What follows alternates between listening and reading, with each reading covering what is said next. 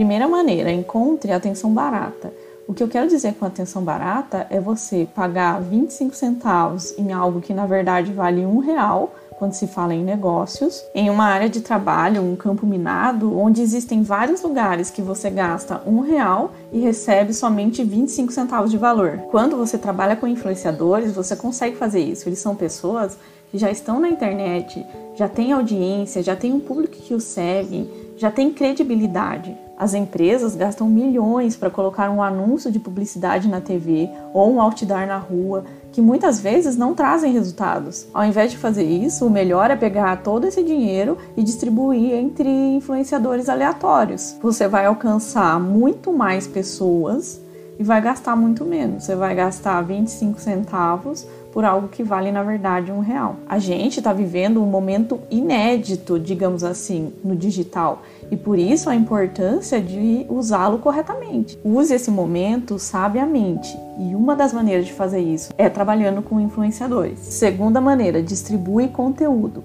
Distribua mesmo qualquer coisa que esteja fazendo, coloque na rede. Foi em algum lugar diferente, viu alguma pessoa importante, tire foto, escreva algo Coloque na internet. Existe conteúdo em tudo. Quando você tira foto de algo que você vê e escreve algo, por exemplo, você está permitindo as pessoas de participarem do seu mundo e está começando a criar à sua volta interesses em comum com as pessoas que estão te vendo. Então, faça as pessoas participarem do seu mundo.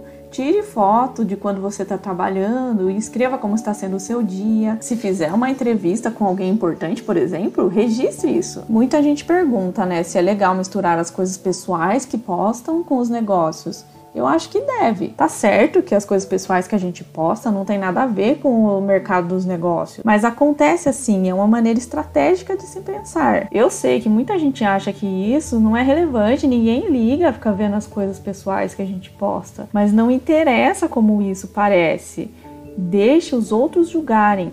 Deixa o mercado decidir se é ruim ou não. Nós estamos no mundo dos negócios. Todo mundo errou ou foi ruim até fazer algo acontecer que realmente trouxe resultado. Não podemos dar desculpas, precisamos ir no Instagram e postar ir no YouTube, gravar vídeo, mostrar o rosto, entrar em contato com muitos influenciadores e esperar que eles compartilhem a sua ideia.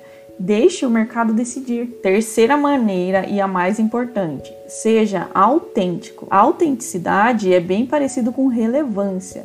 Porque quando você é uma marca conhecida, existem várias variantes no seu mundo. Existem muitas coisas que você pode fazer ou que você já fez, na verdade. Vocês entendem? Algumas pessoas podem, por exemplo, tomar Coca-Cola para passar o dia cheio de energia. Já outras pessoas tomam para passar o Natal em família.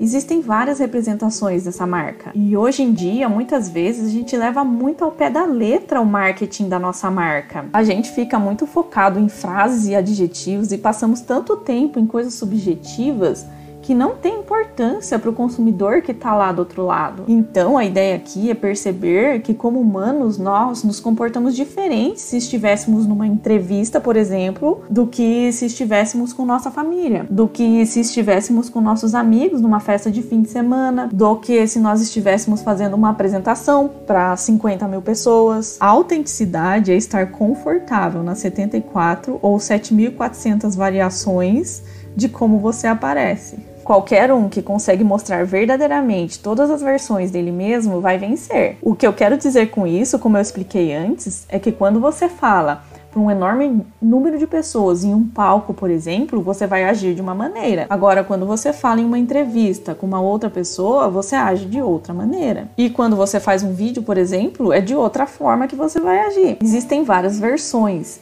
e não tem nada de errado com isso. Isso é ser autêntico. E as pessoas têm dificuldade de entender que as coisas são multidimensionais.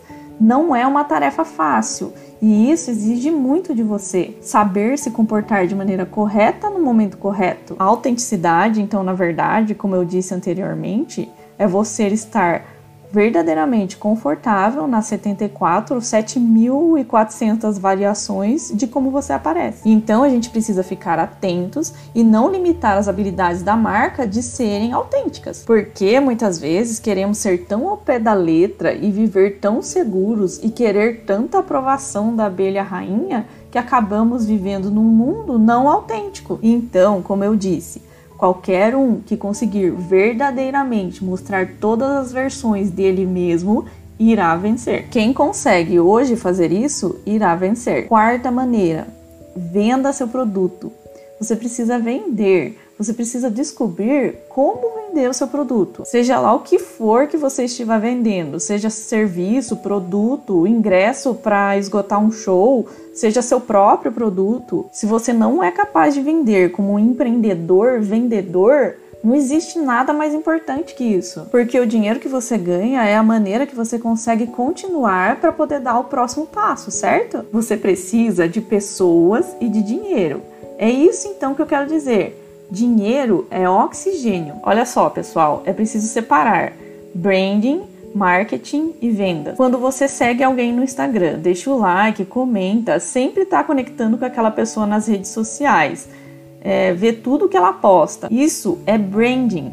O que aquela pessoa que você está seguindo está fazendo é branding. Aquela pessoa, celebridade, empresa está fazendo tudo o que ela pode para construir uma maneira de impactar e mostrar o que ela significa. E é por isso que você gosta daquela pessoa, porque ela não está vendendo você. A venda vem quando, por exemplo, a música daquela celebridade que você segue é lançada ou produto daquele infoprodutor é colocado no mercado. E esse produto é oferecido a você gratuitamente.